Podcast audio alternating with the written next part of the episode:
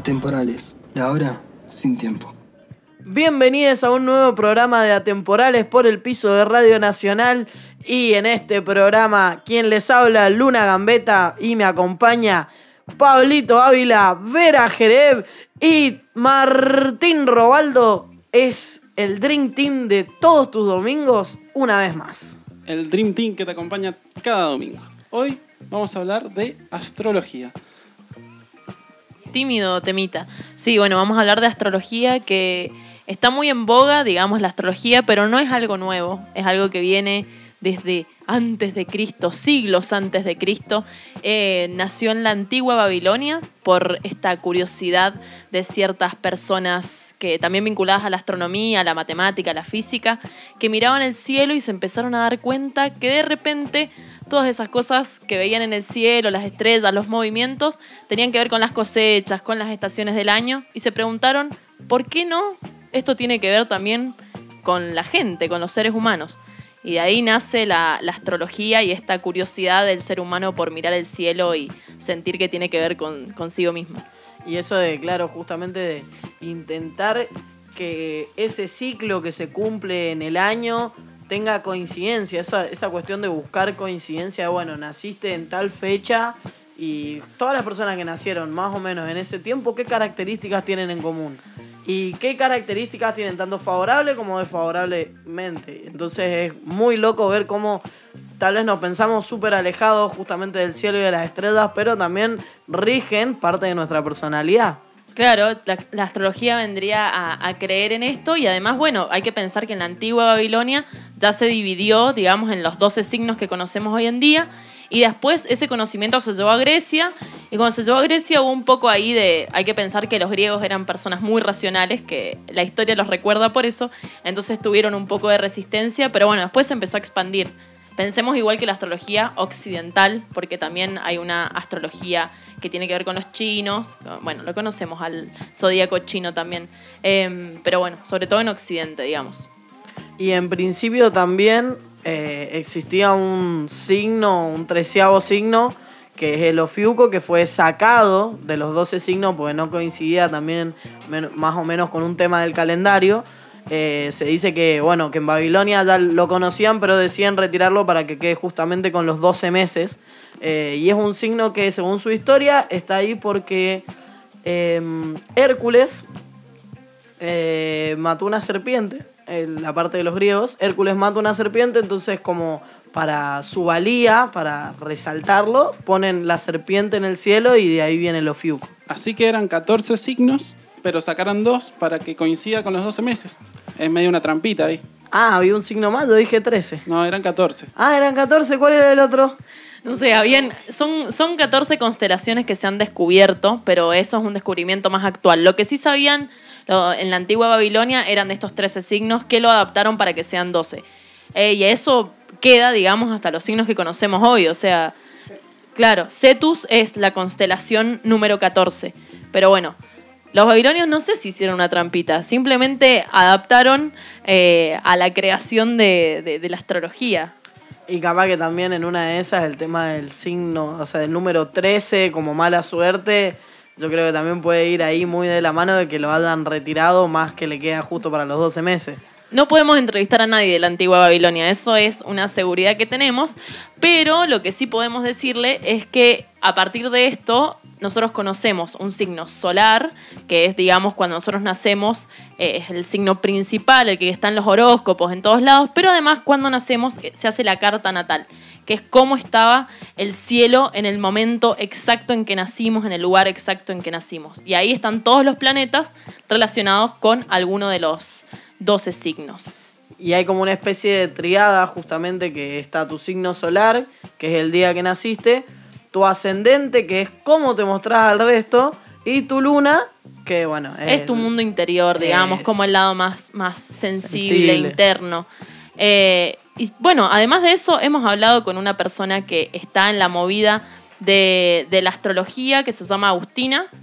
Así es, Agustina Gilardi, eh, sale como Vinito del Amor si la quieren buscar en Instagram porque hace cartas astrales y le hicimos una entrevista justamente para que nos cuente un poco alguien que sabe del tema. Así que vamos con la entrevista de Agustina.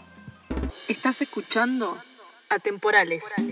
Eh, empecé a estudiar astrología porque una amiga de mi mamá que sabe mucho del tema, eh, trabaja de eso hace muchos años, me agarró, me sentó y me dijo, vos vas a aprender esto porque te va a servir un montón como herramienta y además para laburar. Así que vení que te enseño todo. Y yo la verdad es que no creía demasiado en eso. No conocía, no sabía qué era. Entonces fue muy loco porque a medida que iba estudiando y aprendiendo, eh, me daba cuenta de que eso realmente era así, o sea, no, no había, o sea, no, no es solamente una cuestión de fe la astrología, sino que también, bueno, es un sistema, eh, tiene cálculos matemáticos, es como una especie de ciencia también, así que eh, fue muy loco como de repente pasé de decir, no, la verdad el horóscopo es una cagada, no creo en esto, a, ver mi carta y decir, mierda, había un montón de cosas acá que, que, que uno como que no quiere creer y la verdad es que es totalmente así. La gente viene porque quiere saber más bien de qué se trata y, y no vienen mucho con ideas particulares para explorar, sino que vienen y dicen, che, vamos a ver si esto es verdad y si creo en esto o no, depende de lo que me digas, elijo esto o no. Eh, lo interesante de esto es que con toda la, sobreinformación que, que hay en Internet, sobre la astrología, que para mí no es nada positivo porque confunde más que otra cosa. La gente viene y eh, se viene a hacer la carta, se va súper flasheada en ese sentido porque se van realmente con, información personalizada y real y no lo pueden creer. Estaría bueno que, que sepamos usar esta herramienta como algo que nos puede servir para prevenir ciertas cuestiones que pueden llegar a pasar con esas energías en el cielo. Pero tampoco es la idea que no sé, quedarse con eso de que porque, porque soy de acuario siempre voy a hacer o actuar de tal forma. No, no creo que sea así. Creo que, que todos podemos eh, cambiar y evolucionar para bien o para mal, depende de cada uno. Eh, pero no, no, no es para nada algo fijo y con lo que haya que quedarse para siempre como, como un concepto religioso. Bueno, acabamos de escuchar a Agustina Delardi, alguien que sabe del tema con respecto a la astrología, y me parece muy importante también diferenciar lo que es astrología de astronomía. Sí, justamente porque, bueno, nacieron estas dos corrientes, digamos, la astrología y la astronomía bastante juntas eh, por esta cuestión de observar el cielo, pero hubo una ruptura muy fuerte entre la astrología y la astronomía cuando aparecen las investigaciones de Galileo Galilei y de repente nos damos cuenta que la Tierra no es el centro del universo, que somos un planeta más que gira alrededor del Sol, y en ese momento entonces eh, la humanidad en sí pierde un poco de su valor porque, bueno, ok, ya no somos el centro del, del universo. universo. Entonces la astrología ahí se separa de la astronomía y empieza a considerarse como una pseudociencia. Va, al día de hoy se considera un poco como una pseudociencia, pero en el momento queda hasta en el olvido, digamos. Sí, como decía, es considerada una pseudociencia porque no comparte como con otras ciencias, como la matemática o la lógica, un método científico o el método científico, donde hay una investigación, una experimentación y una contrastación. Exactamente, hay una contrastación, una verificación con el mundo real, digamos. Entonces la astrología queda en esta ambigüedad donde parece que no hay una relación, o sea, no, no es verificable. Sin embargo, también hay que pensar que ese método científico es un método científico muy acotado donde hay un montón de ciencias que no entran. Por ejemplo, las ciencias sociales tampoco entran en ese método científico y durante un montón de años intentaron entrar. Bueno, como verán acá hay una disputa interna acerca de la astrología, porque ahí tiran comentarios negativos y después salimos a justificar otros. Pero bueno, eso pasa un montón todavía, digo, como hay un montón de comentarios y eh, alrededor del tema. Pasa que tiene, justamente al ser algo tan ambiguo, como que también tenés que depositar tu creencia, ¿no? Porque es como, como justamente como el horóscopo chino. Vos podés creer o no que sos un tigre de tierra. Va en vos si las características del tigre eh, condicen con lo que vos pensás. Entonces ahí se genera mucho eso en la, en la astrología. Eh, de, bueno, no, pero a mí no me va a definir un signo, o no me va a definir una forma, o... Entonces es como la pelea constante del creer o no creer.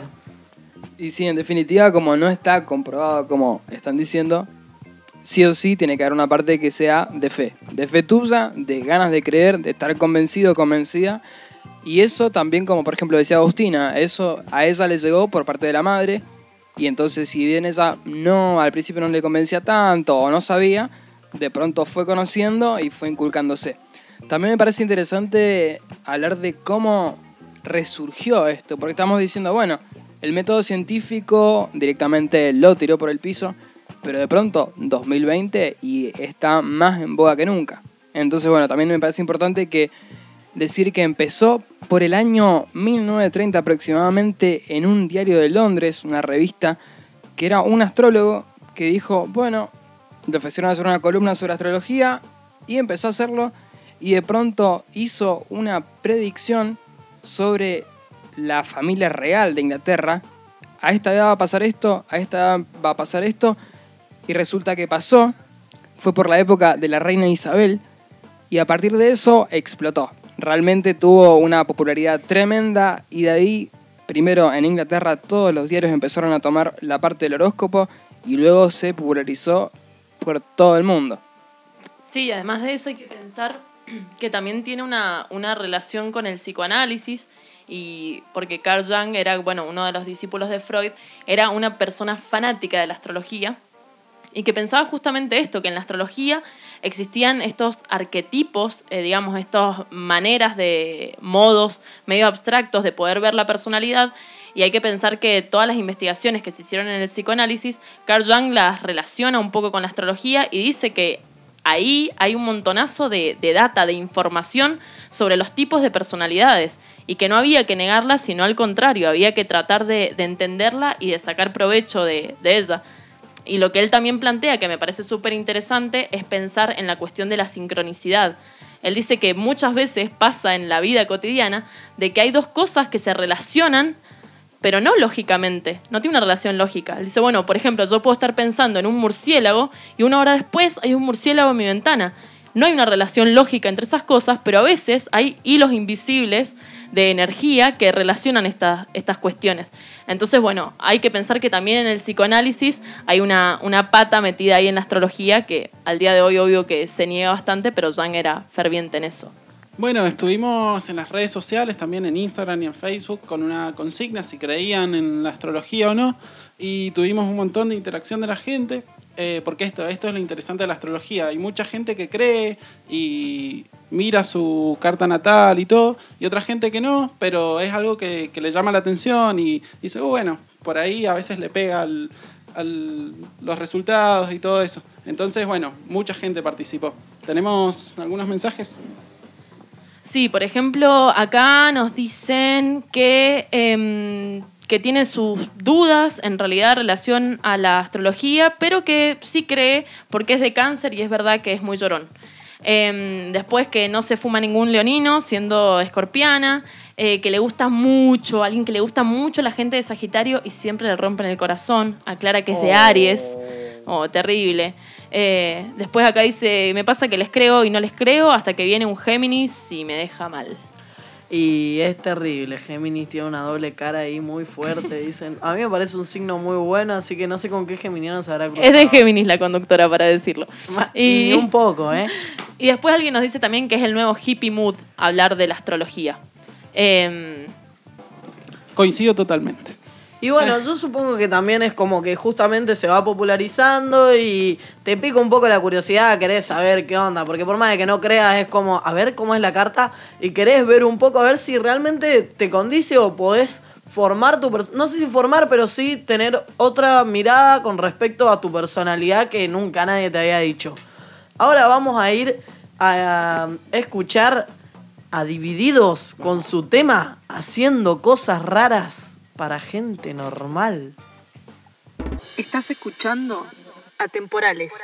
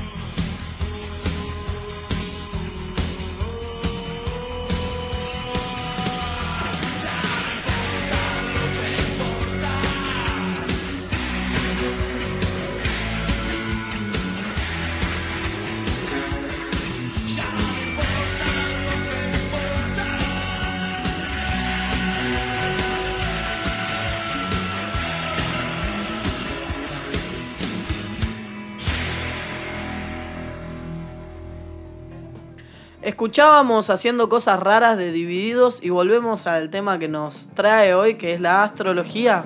Sí, Luna, eh, la astrología que tuvo también su, un fuerte impulso en los 60 con el movimiento hippie, que nada, empezaron a, a celebrar, a festejar que está en, en el final de la era de Pisces y la llegada de la era de Acuario. ¿Qué es lo que es la era de Acuario? Tremenda pregunta, qué fácil pasar el micrófono en ese momento. Ah, no, digamos que la era de Pisces y la era de Acuario son dos eras que, que se distinguen. Las eras ocurren como cada 2100 años más o menos y cambiamos de era. Entonces, la era de Pisces es una era que tiene que ver con la cuestión de la individualidad, de la violencia. Hay que pensar que eh, tiene que ver con, con toda la guerra y situaciones caóticas. Em, sobre todo este movimiento hippie de los 60 lo pensaba en esta cuestión en relación a la guerra de Vietnam y cómo esos movimientos generaban mucha violencia en el mundo. Y en ese momento se dice que empieza a haber una ruptura de, del- de la era de Pisces, como que empieza a caer, justamente estos movimientos lo muestran. Y el mismo movimiento hippie hablaba del advenimiento de la era de Acuario, que está próxima, todavía no estamos en ella, algunos dicen que sí, otros dicen que no, y supuestamente la era de Acuario iba a traer paz y tranquilidad y colectividad al mundo, iba a haber una gran transformación. De hecho, leíamos algo relacionado a eso. Sí, supuestamente empieza en diciembre del 2020, o sea, ahora supuestamente empieza y se va a producir un gran, gran cambio en el 2025 y que toda la gente, todos los astrólogos, las astrólogas especulan con distintas cosas, pero supuestamente va a ser muy positivo y es súper interesante pensar que en la era que estábamos antes, que supuestamente estamos todavía, empieza en la revolución industrial. Entonces, como está regida por Capricornio, es básicamente el sistema, el orden, las cosas materiales, la economía. Y justamente, como dice Pablo, empieza a decaer en los años 60. Nosotros conocemos los años 60, cómo empezaron las protestas, cómo empezó a cambiar la visión del mundo. Y que ahora iba a estar en el punto más complicado para realmente pasar a otra cosa. Sí, en realidad dicen cómo, Jesús era como el primer mártir de, de la era de Pisces, así totalmente, porque fue como una persona que la mataron justamente por sus ideales. Y lo que quería agregar en relación a esto es que hay un texto muy bueno de una escritora que se llama Andrea Sacia, que habla justamente del fin de la era de Pisces, y dice que en realidad sería buenísimo esta colectividad de la era de Acuario, ¿no? Pero que hay que pensar cómo. Es probable que tenga que ver estos últimos años con la era de Acuario, porque la espiritualidad está presente, la gente hace yoga, hace reiki, cree en la astrología, pero dice, el capitalismo se lo come todo, la mercadotecnia se lo come todo, entonces, ¿qué tanta espiritualidad podemos tener mientras vivamos en un sistema capitalista? Y en este cambio de era, digamos que se supone que vamos a conectarnos un poco más con ese lado espiritual.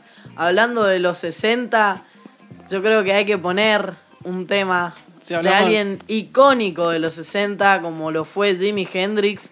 Así que vamos a escuchar Purple Haze de Jimi Hendrix para darnos un contexto, aunque sea musical, de lo que era el comienzo de la era de Acuario. Estás escuchando Atemporales. Bueno,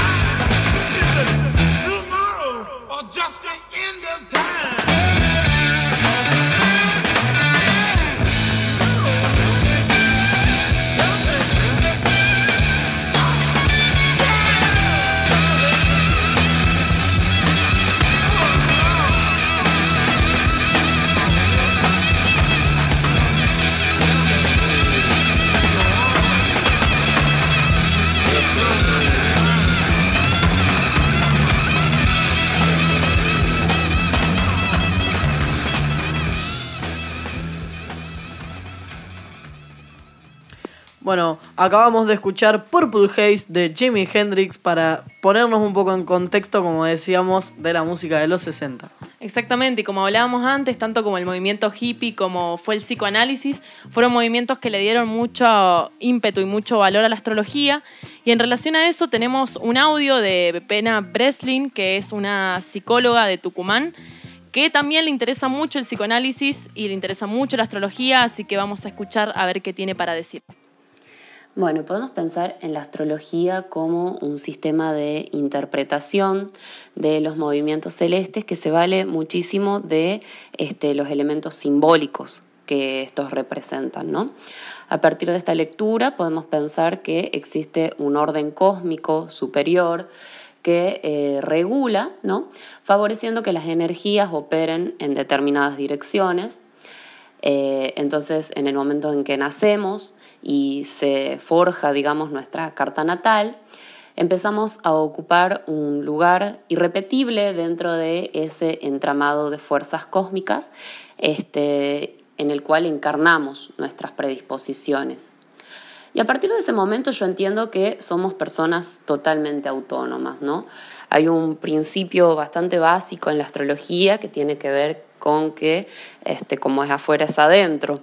¿no? Entonces, eh, creo que podemos pensar que eh, esas fuerzas oscuras, olvidadas, reprimidas, ocultas, se van tanto para arriba como para adentro. Este, y el poder conocerlas eh, y poder ir prestando atención a esas energías que este, sobredeterminan este, desde lo más alto, nos permite ir haciendo una lectura diaria, ¿no? De cómo nos sentimos, de cómo se articula eso con nuestras historias personales, con cómo el lenguaje ha ido forjando nuestro inconsciente y de esa manera estamos un poco menos condenados a repetir sin saberlo. Acabamos de escuchar a Pepena Breslin hablando sobre astrología y bueno, nada, queda para pensar también y leíamos sobre todo en, los, en las cuestiones en Instagram, en las encuestas, por ejemplo, una chica que dijo que se sacó la carta astral solo para entender los memes. Porque como sabemos, ahora en Instagram y en las redes sociales hay muchas páginas de memes y la mayoría de las páginas tienen chistes con astrología. La mayoría. De hecho, hay un, un, humorista que está currando re bonito en Instagram que lo único que hace es subir videos cortitos sobre diferentes situaciones que le puede pasar a cualquier persona y cómo reacciona cada signo depende de la situación. Por ejemplo, Leo siempre reacciona siendo un fachero, digamos, como con su ego muy fuerte y marca esos personajes y a diferentes, a diferentes situaciones es la reacción de tu signo. Sí, también están esas páginas que dicen qué empanada sos según tu signo. ¿Qué alfajor sos según tu signo? ¿Y qué empanada sos vos? ¿Qué empanada te gustaría hacer? Eh, una de jamón y queso. Una de jamón y queso. Y eso es muy sagitario. No, medio Virgo me parece ahí. Y bueno, puede ser. puede ser. Simple. Virgo simple. Eh, no, bueno, pero la verdad que la astrología tiene mucha, pero mucha fuerza. Ya no es solamente en los diarios, como hablábamos hace un rato, que están los horóscopos, es un clásico en las revistas, en los diarios. En la tele también, en el micro. Pensar que nos subíamos al micro y estaba ahí el horóscopo. Que se repetía por meses. Sí, tenías el, mismo horóscopo cinco meses. Y después era el mismo horóscopo para otro signo, así, pero por cinco Exactamente, meses ahí cambiándolo. Y también pensar que hay un montonazo de gente que labura ahí, en, no sé, escribiendo los, el horóscopo de las revistas y gente random que solo se sienta a escribir, no es que tampoco haya algo muy especializado. Pero bueno, las redes están explotando con los horóscopos igual. Qué bueno sería escribir el horóscopo, sería impresionante. Y hablando de eso, hay un estudio que hizo un cientista social que básicamente lo que hizo fue bueno, reunir a una cierta cantidad de gente que eran sus alumnos y le dio a cada uno un papel con una descripción de personalidad, que supuestamente era una descripción nada, súper formada según cada persona, súper especializada. Y entonces esos tenían que completar del 1 al 10 qué tan representados se habían sentido en qué aspectos. Bueno, resulta que eran todas iguales, eran todas las descripciones iguales y el 90% de las personas se sintieron representadas por esto. Y luego él dijo que a prácticamente todas las descripciones le había sacado del horóscopo. Era básicamente, a veces eres introvertido y a veces extrovertido, a veces te sientes bien, pero cuando te sientes mal realmente no se lo puedes contar a nadie. Cosas por el estilo que siempre, en algún porcentaje, la gente se va a sentir básicamente representada. Y eso es re loco verlo cómo resurgen los memes ahora. Sí, esto es lo que se llama efecto Forer o efecto Banum. Y es justamente pensar en esto que, que decía, el, que decía el Martín, de cómo las personas mediante una descripción súper generalizada se sienten identificadas. Y eso, bueno, es algo que, que, se le critica, digamos, a la astrología como un efecto que está presente. Y en 1968 también hubo en un periódico francés un tipo, creo que también debe haber sido un científico social, que básicamente empezó una investigación y puso un anuncio en un diario. Y dijo que les hacía los horóscopos gratis personalizados. Entonces la gente chocha ahí mandando los horóscopos al correo de este francés y recibió como 150. Y él les dio a todos la misma carta natal, la misma descripción, pero no solamente les dio a todos la misma, sino que eligió la carta natal de un asesino en serie de Francia, de fines del 1800. Eh, entonces era como, bueno, no solamente se representan todos, porque el 95% de las personas se sentía representada, sino que se representan con la carta natal de un asesino en serie. Y ese era como el, chiste del científico este. Un chiste un poco enroscado, digamos, pero bastante, bastante bien pensado. Y también es muy loco igual como la gente empieza a regir su vida en base al horóscopo. Como esto de, por ejemplo, yo tengo una amiga que me dijo que iba a empezar a comer menos sal, porque en el horóscopo salía que se tenía que cuidar de la sal y de los azúcares. Y es muy loco. Es muy loco, hay gente que de hecho deja de salir con otras personas porque su signo no condice o porque tal vez ellos son signo tierra y la otra persona es signo aire. Entonces, antes de saber cómo es esa persona, ya dan por hecho que su personalidad no condice y no se van a llevar bien y la abandonan. Y bueno, de hecho acá una... En Instagram nos dicen, darle bola a lo astrológico limita las cabezas. Fíjate la que dijo eh, la que dejaba a los Virgo por las dudas. Una chica que anteriormente había dicho que no se enamoraba de gente de Virgo porque les rompía el corazón. Entonces dicen, el horóscopo te limita las cabezas. Y sí, realmente sí, yo también conozco gente que, que también por leer la carta natal, por ejemplo, si sé tu carta natal y sé más o menos las referencias, ya supongo cómo sos, entonces sé cómo sos. Solo por leer tu carta natal. Sí, para mí no, no hay que dar, no hay que dar por hecho nada, digo, ni siquiera de, de nosotros mismas ni de las otras personas. Creo que está bueno pensar y en relación a los audios que escuchábamos de Agus o de, o de Pepena, como de pensar realmente la astrología como una herramienta, pero si ya es como cualquier cosa, si vos vas a guiar tu vida, orientar tu vida en base a algo tan estático, digo, somos todas personas dinámicas que vamos transformándonos y cambiando. Yo no creo que haya algo que, que nos eh, condicione de una manera tan tajante. Pero en los comentarios en Instagram realmente un montón de gente, un montón de gente que descreía, pero un montón de gente que también se encontraba en la duda como diciendo, bueno, no sé, soy escorpiana y me enamoro de escorpianos. Y no es que crea, es que no entiendo por qué pasa. Como las coincidencias. entonces uno no sabe si son coincidencias o si de repente esa coincidencia tiene un valor astrológico y uno no se está dando cuenta. Bueno, a mí personalmente me pasó que me adivinaron la luna en base a mi personalidad, lo cual me parece muy fuerte porque fue un- una amiga que me dijo, vos debes tener la luna en Sagitario, por cómo sos. Me dice, ¿has sacado tu luna? Y le dije, no, la verdad que nunca jamás la había hecho. Busqué, lo saqué y tenía la luna en Sagitario. A mí me hizo flashear, porque es como vos en base a la personalidad que ves de mí, pudiste adivinar algo que tiene como justamente una precisión dentro de todo, porque justamente supo en qué momento estaba mi luna el día que yo nací, un montón. Entonces es como, realmente hay cosas que están buenas y que depende cómo te lleguen, justamente es usarlo como herramienta, porque también te puede ayudar. Capaz que justamente vos lees tu carta natal y ves que hay defectos de tu persona que, que te salen ahí que, que tienen que ver con vos y que ahí recién los aceptás y los empezás a cambiar gracias a que te salió por ahí. Pero justamente es Sí. eso, usarlo. Para mí lo importante es eso, entender que hay muchos tipos de conocimientos y que, bueno, no podemos regir nuestra vida en eso, pero sí que hay maneras de, de conocer y de entender el mundo que son diferentes. Y algo que es muy diferente y que es una manera también de entender el mundo es una banda muy zarpada de acá de Mendoza que se llama Quasi. Y tenemos un tema para escuchar de ellos y entrar en un mood místico. Para irnos a un viaje al más allá, vamos con Vórtice de la Quasi Band. Estás escuchando Atemporales. Thank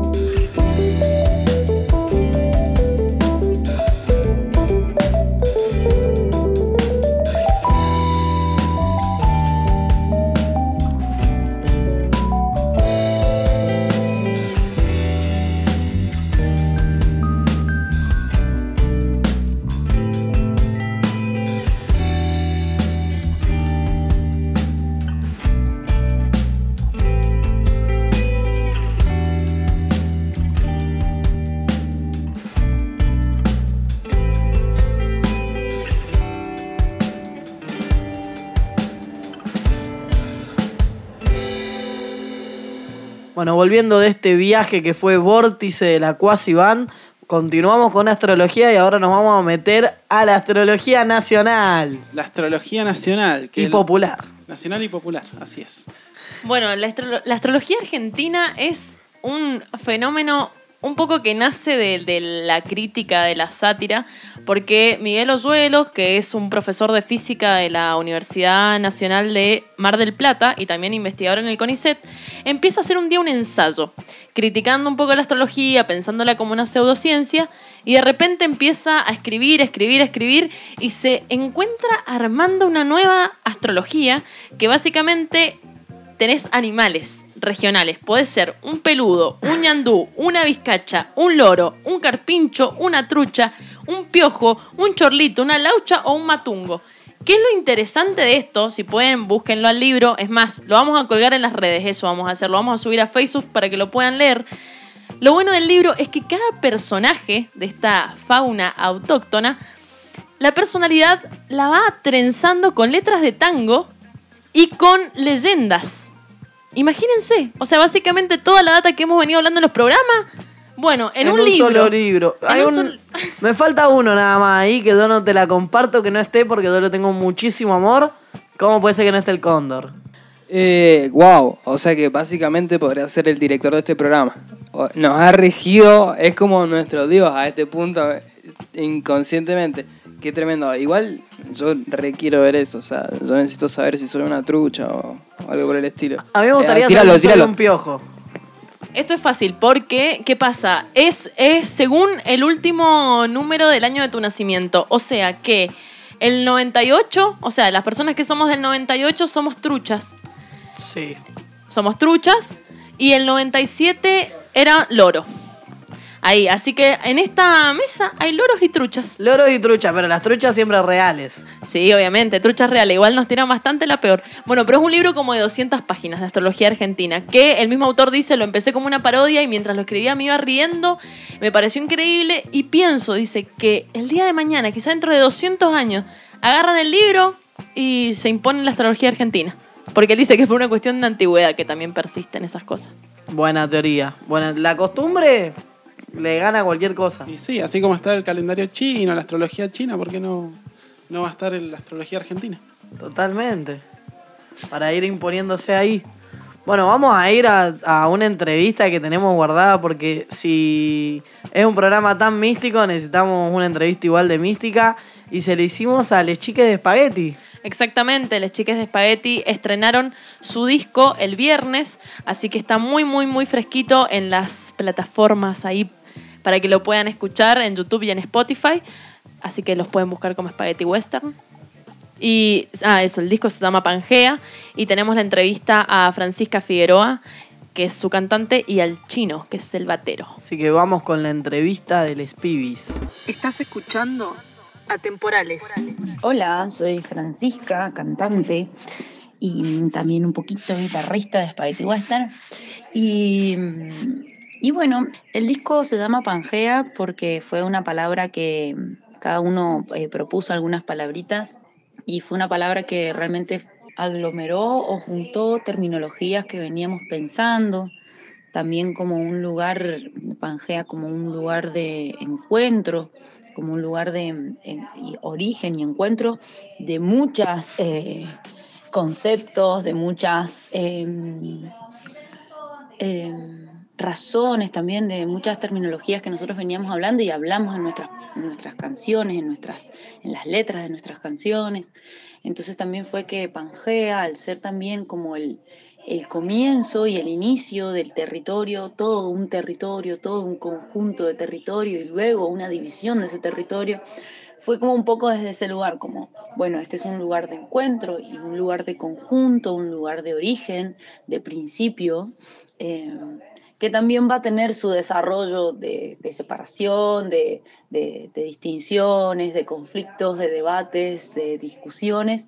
eh, pero sí Pangea como ese, un lugar de encuentro y un territorio en conjunto, compartido, eh, de, con cada una de las esencias de cada uno de los integrantes, musicales, culturales, eh, sociales, éticas y morales. Eh, viene un poquito por ahí. Hola, soy el chino baterista de Spaghetti Western y lo que diferencia eh, a Pangea del primer disco es que en Pangea se puede notar una mayor evolución musical y un mayor desarrollo también de las canciones, eh, a diferencia de lo que veníamos haciendo al principio con la banda, que por ahí era un poco más pesado o más tirando al rock. Eh, en Pangea es como hay más diversidad de estilos y también hay más diversidad de instrumentos y más diversidad de sonidos. Y la banda durante la cuarentena se ha manejado bastante bien. Hemos podido no solo terminar eh, de mezclar y masterizar el, este segundo disco que va a salir, sino que también hemos, hemos podido juntarnos eh, por ahí, no con tanta regularidad, pero hemos podido juntarnos igual a, a seguir componiendo y a, terminar de cranear algunas cosas para el año que viene. Una de las expectativas que tenemos es un poco salir de la provincia, sin olvidarnos de nuestra provincia que nos ha dado muchas cosas y realmente eh, agradecemos y estamos muy agradecidos y asombrados también con la gente que está aquí, con nuestra gente de nuestro mismo territorio, porque eh, realmente fue la que más nos ha impulsado a pensar que eh, lo que hacemos tiene un motivo, tiene un principio y tiene, tiene una razón de ser. Entonces también como que eh, no, nunca nos vamos a olvidar de estar acá, que somos de acá, pero sí tenemos muchas ganas de expectativas de salir de Mendoza, de que podamos viajar, de que, que podamos compartir nuestra música en otros territorios. Entonces, eh, en ese sentido tenemos eh, esa expectativa y también es nuestro plan, que bueno, siempre va de la mano con el presupuesto que predispongamos y las posibilidades que se nos vayan abriendo, pero bueno, sería como nuestro plan y nuestro ideal. Estás escuchando Atemporales. Bueno, escuchábamos la entrevista de Francisca Figueroa, cantante de Spaghetti, y Chino Lim, su batero. Sí, así es. Los chicos están ahí estrenando disco totalmente. Bueno, ya dentro de un rato vamos a, a escuchar un tema del disco. Pero es importante cerrar un poco todo esto que hemos estado hablando eh, en relación a la astrología y pensar que surgió hace más de 2000 años y que se ha ido transformando y ha ido teniendo un montonazo de caras a lo largo de la historia. Eh, pero que bueno, para algunos es una herramienta que está ahí disponible para conocer más sobre sí mismos y para otros es una falacia eh, y es una mentira. Más allá de las opiniones que hay, creo que está bueno conocer de dónde viene y, y ver si realmente nos interesa. Creo que hay una curiosidad intrínseca.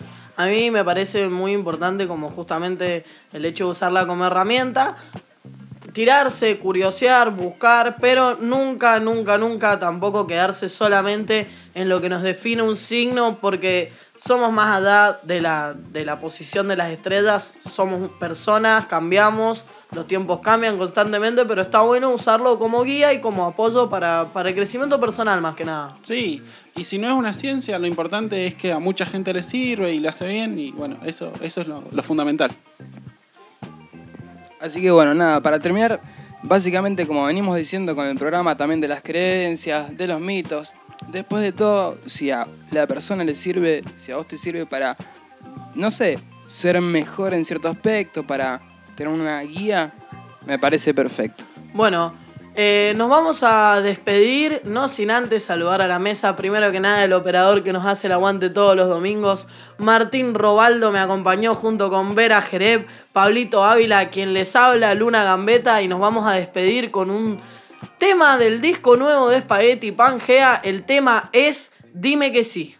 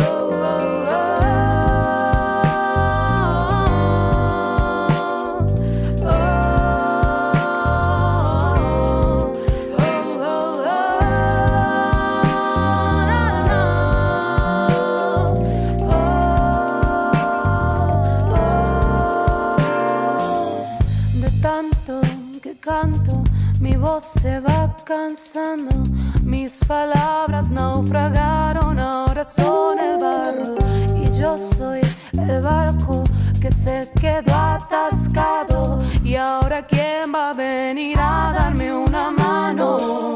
De tanto que canto, me curo del espanto, creyéndome en un cuento que yo misma voy creando.